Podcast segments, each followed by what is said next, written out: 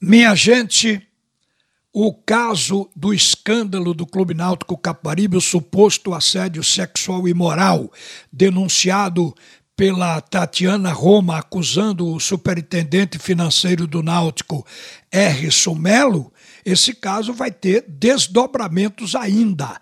Mas ontem à noite, no Bola Rolando, Edinaldo e João Vitor entrevistaram várias pessoas ligadas a esse caso. A própria Tatiana, o presidente do Conselho do Náutico, o presidente do clube, inclusive o vice-presidente jurídico na época, o Bruno Becker.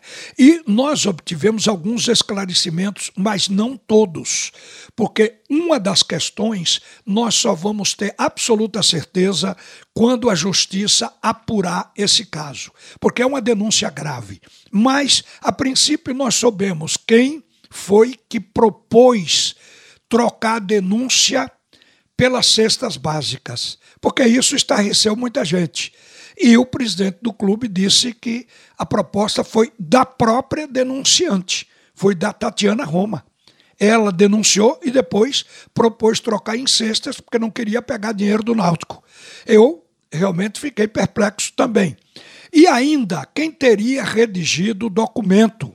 Porque no documento prevê a indenização pela denúncia das 50 cestas básicas e até se não fosse cumprido, se a entrega não fosse feita em 48 horas, a, a parte que desse causa a isso teria que pagar uma multa diária de 500 reais.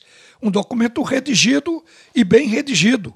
E aí a gente soube ontem pelo próprio presidente do Náutico de que teria sido pelo Bruno Becker, que na segunda-feira, no Fórum Esportivo, ele tinha descartado essa hipótese com o Maciel Júnior. Mas ontem o presidente do clube disse que foi ele que redigiu, redigiu no seu próprio escritório e que assinou esse documento como testemunha. Então ele não poderia desconhecer esse fato. Então isso foi esclarecido, foi colocado. Agora, uma coisa que foi dita, mas para mim ainda não foi resolvida, é por que o R. Sumelo, que se diz inocente no caso, teria aceitado a, trocar a denúncia por cestas básicas. Porque ele, já que não era culpado, não ficou na posição do inocente, de não aceitar a acusação. Então, isso não está esclarecido. Quem vai esclarecer é a polícia e a justiça. O próprio presidente Edno Melo disse ontem à noite de que ele tem interesse de que o caso continue na justiça, porque ele diz que ao final o culpado tem que pagar seja o Errisson ou seja a Tatiana Roma, porque quem denuncia e não tem prova e na apuração vê que a denúncia realmente não se confirmou, aí a pessoa que denunciou vai ser responsabilizada, tanto quanto o Erso Melo, se tudo for provado. Aí ele vai pagar de acordo com a lei. Então isso está dependendo agora da decisão da justiça.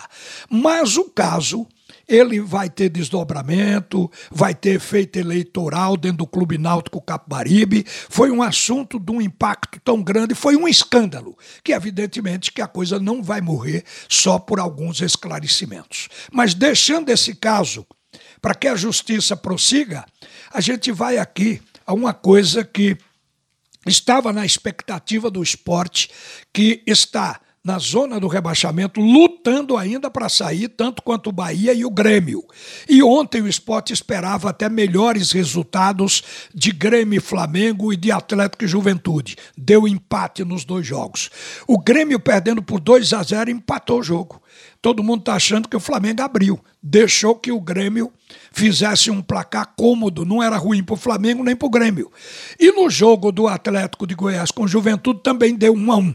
Isso deixou o esporte numa situação de continuar atolado, porque a zona do rebaixamento agora tem o primeiro, no 17 lugar, o Bahia com 37. O 18 é o Grêmio com 36 pontos e o 19 é o Esporte com 33. O vigésimo já está rebaixado e a Chapecoense com 15 pontos. Então, esse é o quadro. A diferença do esporte agora, já que o Juventude empatou e é o 16 colocado, passou para 40 pontos, a diferença do esporte também aumentou em relação ao primeiro fora da zona de rebaixamento. Agora são sete pontos que separam o esporte 19 do 16. O esporte vai ter que lutar, vai ter que brigar.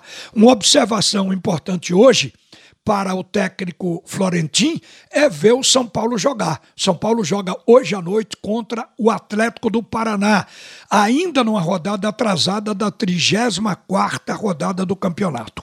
Então hoje vai se observar o São Paulo, próximo adversário do esporte, e a luta rubro-negra continua. Uma boa tarde, minha gente, a seguir o primeiro tempo do assunto é futebol com Haroldo Costa.